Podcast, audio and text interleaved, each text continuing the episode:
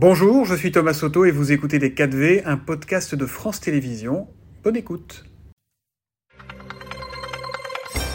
Bonjour à tous, bonjour Stanislas Guérini. Bonjour.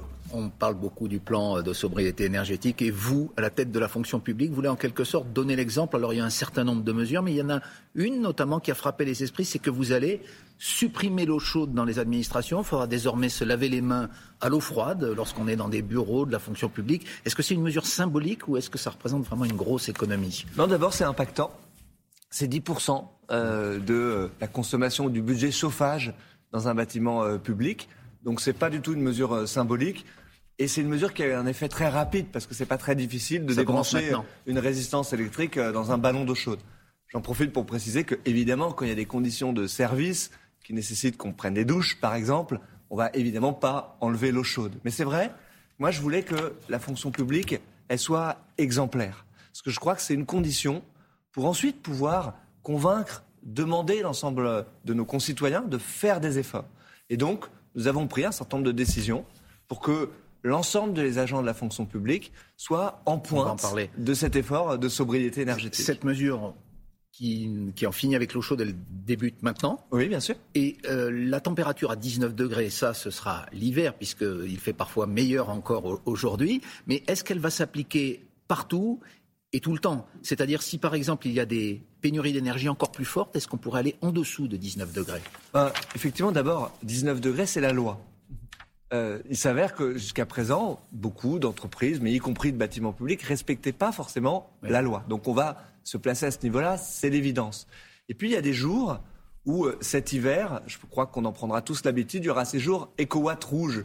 C'est des jours où, parce que les températures seront particulièrement froides, notre réseau sera en tension, euh, par exemple en approvisionnement en matière d'électricité. Ben, ces jours-ci, moi je demanderais de faire un effort supplémentaire, de se placer à 18 degrés, parce que je crois effectivement que ça a des conséquences. Euh, c'est 10% de réduction supplémentaire en matière de consommation énergétique. Et donc cet effort-là, je sais que c'est évidemment pas toujours facile, mais c'est là aussi très impactant. Je pense qu'on doit montrer l'exemple. 18 Je veux une fonction publique qui soit absolument exemplaire. On ne descendra pas plus bas. Pour les jours, effectivement, où notre réseau électrique serait euh, en, tension. Est-ce que ça concerne aussi les établissements scolaires? On entendait euh, un sujet ce matin. tous les... bâtiments administratifs, euh, mais pas les bâtiments ben, médico-sociaux, les bâtiments en matière d'accueil d'enfants, etc. je ne demanderai pas d'efforts particuliers ou supplémentaires sur ces bâtiments-là, c'est l'évidence. Il y aura une différence entre, c'est quand même très important pour les parents, entre les maternelles et les crèches qui seront bien, 22 degrés, si on a bien compris, mais les écoles pourront, elles aussi, devront s'assujettir à ces 19 degrés 19 degrés, c'est euh, une règle euh, qui est une règle généraliste. Euh, ensuite, cet effort supplémentaire-là, c'est pour les bâtiments administratifs, précisant évidemment qu'on pourra adapter sa tenue vestimentaire, faire le choix de mettre un pull si on veut mettre un pull. Vous voyez, c'est, c'est aussi des comportements, c'est des changements qu'il faut adapter. Je crois que c'est une condition pour entraîner le changement dans notre société. Puis il faut préciser que, évidemment, ce sont des mesures qui concernent là le court terme, l'hiver, parce que il y a cette problématique d'approvisionnement, mais on va enclencher des comportements qui sont la première brique en réalité de la planification écologique pour bâtir une société décarbonée. Parmi les comportements et les habitudes, vous voulez instaurer davantage de télétravail et ça, ça ne passe pas bien dans les premières réactions, en tout cas auprès des syndicats, puisque vous augmentez euh, la, la, prime de télétravail qui va passer à 2,88 euros par jour, c'est une augmentation de 15%. Néanmoins, vous voulez que tout le monde se mette un peu en télétravail en même temps pour que les bâtiments cessent d'être chauffés. Je le dis toujours dans la fonction publique. Et ça, par exemple, la CGT parle de, euh, de, télétravail obligatoire et n'en veut pas. Ce, ne sera jamais du télétravail obligatoire. Voilà, je vais être très clair avec vous euh, ce matin. Euh, effectivement, le télétravail, ça a un intérêt, mais ça, je crois que chacun peut le comprendre, si ça permet de pouvoir moins chauffer un bâtiment public. Parce que si on chauffe à la fois le bâtiment et que les différents agents qui travaillent chez eux chauffent leurs différentes maisons ou appartements, ah, il y a évidemment peu d'impact en matière de sobriété énergétique. Donc la question du télétravail, elle est profondément liée à celle de l'organisation du travail. Et moi, ce que j'ai décidé, justement en parlant avec les organisations syndicales, c'est de ne pas imposer un plan de télétravail d'en haut, où on va demander à tous les services euh, d'organiser de la même façon, le même jour, etc. Donc cette question-là, elle sera discutée dans euh, chacun des services administratifs avec un dialogue social Il y aura jamais près du terrain. Vous le dites. Je ne, je vous le dis très clairement ce matin, je n'impose pas un télétravail euh, pour tout le monde de la même façon. Je suscite le dialogue social pour qu'on puisse organiser là aussi le plus intelligemment les choses. Et vous l'avez rappelé, j'accompagne les agents. Parce que moi, je souhaite que cette sobriété ne se fasse pas au détriment des agents publics. Et donc, comme l'énergie va augmenter de 15%, l'électricité de l'année prochaine, j'augmente l'indemnité de télétravail de 15% également. C'est une mesure qui était demandée. J'ai donné suite. Vous, comptez sur le civisme et le respect des règles. Euh, là, on voit le clip du gouvernement euh, qui incite donc à la sobriété et voulait que la fonction publique soit exemplaire. Mais est-ce que c'est pas aussi un changement de mentalité qui doit s'opérer? Est-ce que vous allez, par exemple, organiser des formations euh, pour les cadres pour que pour que cet état d'esprit anti-gaspillage s'installe dans les esprits? Vous avez tout à fait raison. Voilà, ce qu'on hum. va obtenir dans le plan de sobriété, il faut ne plus jamais revenir en arrière après. Et donc ça passe par la formation notamment. Moi, je vous annonce que nous allons lancer le plus grand plan de formation à la transition écologique qui ait jamais existé dans la fonction publique. Je le lancerai mardi prochain.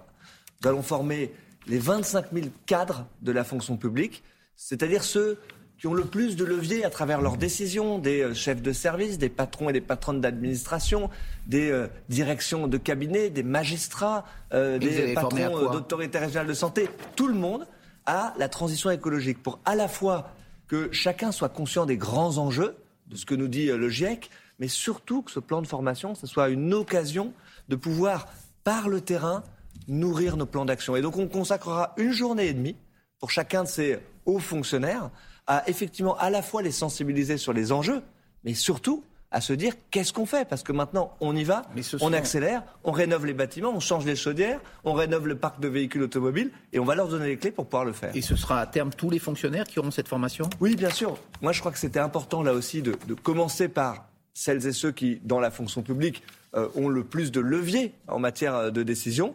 Ensuite, cette formation, on va évidemment continuer à, la déployer. Stanislas Guérini, il nous reste trois minutes. On va parler de la réforme des retraites euh, qui va rentrer dans le vif du sujet. Elle doit être mise en place cet hiver. Les concertations euh, vont débuter. Il y a une question qui se pose très nettement pour euh, les fonctionnaires qui, on le sait, voient leur retraite calculée sur les six derniers mois de leur activité, contrairement au secteur privé qui a les 25 dernières années. Est-ce que ça, ça va changer, puisque c'est considéré pour certains comme un privilège? Ça, on va le garder. Mais je vais tordre le cou à une idée, parce qu'on entend souvent cette histoire des six derniers mois pour les fonctionnaires, qui est une grande différence par rapport aux 25 dernières années dans le secteur privé. Il y a une autre différence dont on ne parle jamais, c'est que l'assiette de cotisation des fonctionnaires, elle ne prend pas en compte leurs primes. Ça, c'est une grande différence avec le secteur privé. Donc, en réalité, moi, j'en ai un peu marre qu'on oppose d'une certaine façon les fonctionnaires comme s'ils étaient euh, privilégiés. Ça n'est pas le cas. Quand vous prenez le taux de couverture, c'est-à-dire euh, l'effort fait par les fonctionnaires comme cotisation et ensuite ce que ça leur donne comme retraite, on est exactement la même chose entre la fonction publique et le secteur privé. Donc ça, on n'a pas décidé de le changer. Ce que nous allons faire, c'est appliquer, s'il y a une augmentation de la durée du départ à la retraite, on fera de façon symétrique pour les fonctionnaires. C'est ça les discussions que Mais nous les agents de la fonction publique travailleront eux aussi plus longtemps si votre réforme arrive, euh, arrive au bout. Oui, vous savez que c'est une partie de la réforme, mais effectivement, ça a vocation à s'appliquer de façon symétrique aussi à la fonction publique. Sur le but de cette réforme, on se perd un petit peu entre les déclarations de Gabriel Attal qui dit que eh bien, cette réforme permettra de financer notamment l'éducation, de recruter des policiers, et Olivier Dussopt, le ministre du Travail, qui dit pas un euro euh, de, des nouvelles cotisations ira ailleurs que sur le paiement des retraites. en réalité, Quelle est la réalité? Ils, disent euh, pas des choses différentes euh, l'un et l'autre. Euh, notre volonté, c'est que le travail dans notre pays soit plus présent, que le volume de travail soit plus présent. Et donc, quand on réforme les retraites, ben, on agit aussi sur le marché du travail. Et donc, ça permet de conforter notre modèle social. Ça permet effectivement, il faut l'assumer, de pouvoir financer des progrès. Parce que nous avons beaucoup d'enjeux. Nous avons beaucoup parlé de transition écologique et des enjeux euh, concernant la transition démographique aussi, le financement du grand âge. Et donc on a besoin que le volume de travail soit plus important. C'est ça le projet de société que nous portons. Toute dernière question, réponse rapide, s'il vous plaît, Stanislas Guérini. Deux personnalités très proches du pouvoir ont été mises. Euh, non, l'une, l'une d'entre elles, Alexis Collère, le secrétaire général de l'Élysée, le bras droit d'Emmanuel Macron, a été mise en examen. Éric Dupont-Moretti, le ministre de la Justice, est renvoyé devant la Cour de justice. Comment expliquez-vous que ces personnalités restent en place? Juste, rappelons qu'en 2017, Emmanuel Macron disait qu'un ministre mis en examen doit démissionner. Bah, écoutez, vous m'avez demandé de répondre rapidement. Je vais le faire euh, de façon extrêmement simple. Il y a dans notre pays ce que nous appelons la présomption d'innocence. C'est euh, le fondement euh, de notre droit. C'est aussi un des fondements de notre démocratie et je crois qu'il faut absolument le respecter. Mais Emmanuel Macron a changé d'avis, vous l'admettez. ce qui, qui, vaudrait d'une certaine façon, c'est est-ce que euh, ce ministre, en l'occurrence, cette personnalité secrétaire général du gouvernement serait empêché dans leur fonction? Ça n'est absolument pas le cas. Je crois que leur action quotidienne le démontre. C'est ça qui compte. Mais attention, je crois qu'il faut protéger aussi notre démocratie et donc la présomption d'innocence. Merci Stanislas Guérini, ministre de la Transformation et de la Fonction publique, suite de Télématin. Merci beaucoup. C'était Les 4V, un podcast de France Télévisions. S'il vous a plu, n'hésitez surtout pas à vous abonner. Vous pouvez également retrouver tous les replays en vidéo sur France.tv.